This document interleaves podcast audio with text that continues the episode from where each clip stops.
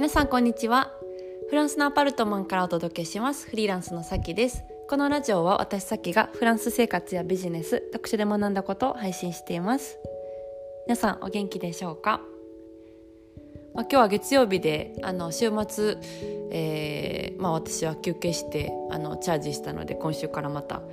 頑張ろうと、はい、張り切っているあのポッドキャストなんですけれども、まあ、休むのってすごい大事ですね。うん。あの休むのすごい大事ですけどめっちゃちゃんと休むって大事やなと思って。なんか半分オンしながらオフするみたいな感じだったそんなに休めない感じがするんですけどやっぱりもう完全になんか、えっと、仕事のことを休むみたいな感じにするとあの平日、まあ、月曜日からの仕事がすごく効率よくなるというか生産性上がるしエネルギーもいっぱいでできるからいやちゃんと休むのって大事やなって思って、うん、あの日曜日はいつもマルシェに行って牡蠣を買って食べるんですけど、はい、牡蠣食べて喜んでました。うん、はい。えっと、今日のポッドキャストのテーマなんですけれども、えー、過去と他人を変えることはできない。でも未来と自分を変えることはできる。っていう話を、えー、したいなと思います。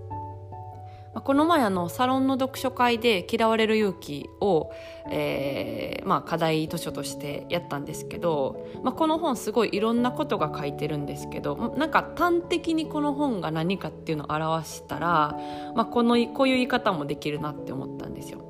過去と他人は変えることができないけど未来と自分は変えることができるっていうのをすごく、うん、痛感する本だなっていうのを思って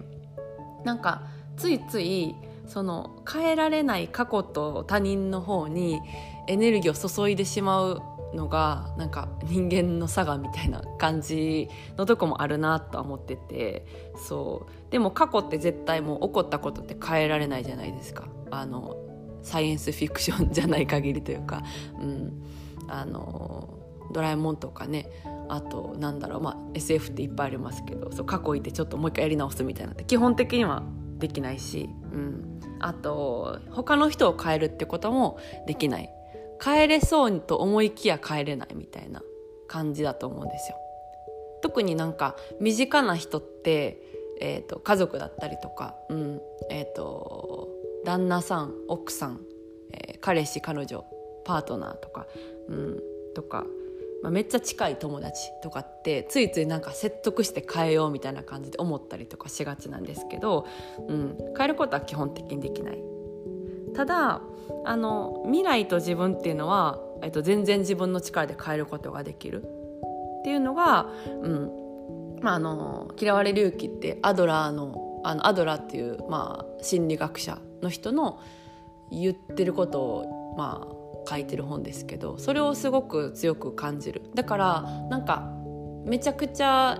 なんという勇気をもらえるんですよね。なんか帰れないものに執着するとしんどいじゃないですか。めちゃくちゃエネルギー使ってなんか過去とか、うん、あと他人とかを変えようとすると別に帰れないからそこにエネルギーはめっちゃ使ったところで、うん、無駄っていう感じですけど力の使いどころを、えーと未来とか自分っていうところにフォーカスしてそこに自分の持ってるエネルギーを注ぐとあのいかようにも、えっと、なりたいようになることができるから、まあ、そっちにエネルギーとか思考とか使った方がいいですよね。うん、でそれをあのとっても痛感させられる、はいえー、本でした。うん。相手を変えようとしない過去を変えようとしない自分を変えるっていう、はい、これがやっぱ一番早いですよね。何かなりたい理想の状況になりたいとか、うん、思った時に。そう。なんかなんでしょうね。うん。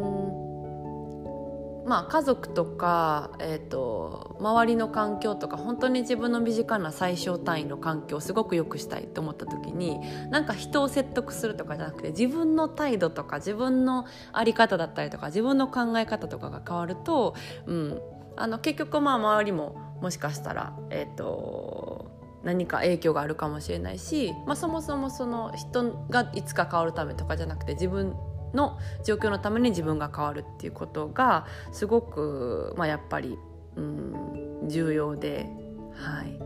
であのー、なんでなんか自分の人生を何とかしたいと思った時に不不変な要素変えれない要素じゃなくて変えれる要素に目を向けて、まあ、それはイコール自分みたいな、はい、ところでなんか自分を知ったりとか自分が何でいつもこんな状況になるかっていう原因を探ったりとかするっていうのが、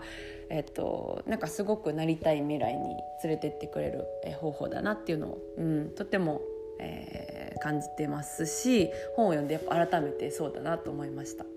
ついついなんかあの何回も読んでてもこの本私本当に「嫌われる勇気」って多分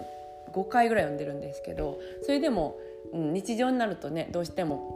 過去だったりとか他人だったりとかに目を向けたりしがち、うん、なんですけど、まあ、自分がやっぱこうなんか変わっていこうみたいなのはとっても大事だなって思います。じゃあ今日はこの辺でそろそろお開きということでまた次回のポッドキャストでお会いしましょう。それでは皆さん今日も素敵な一日をお過ごしください。それでは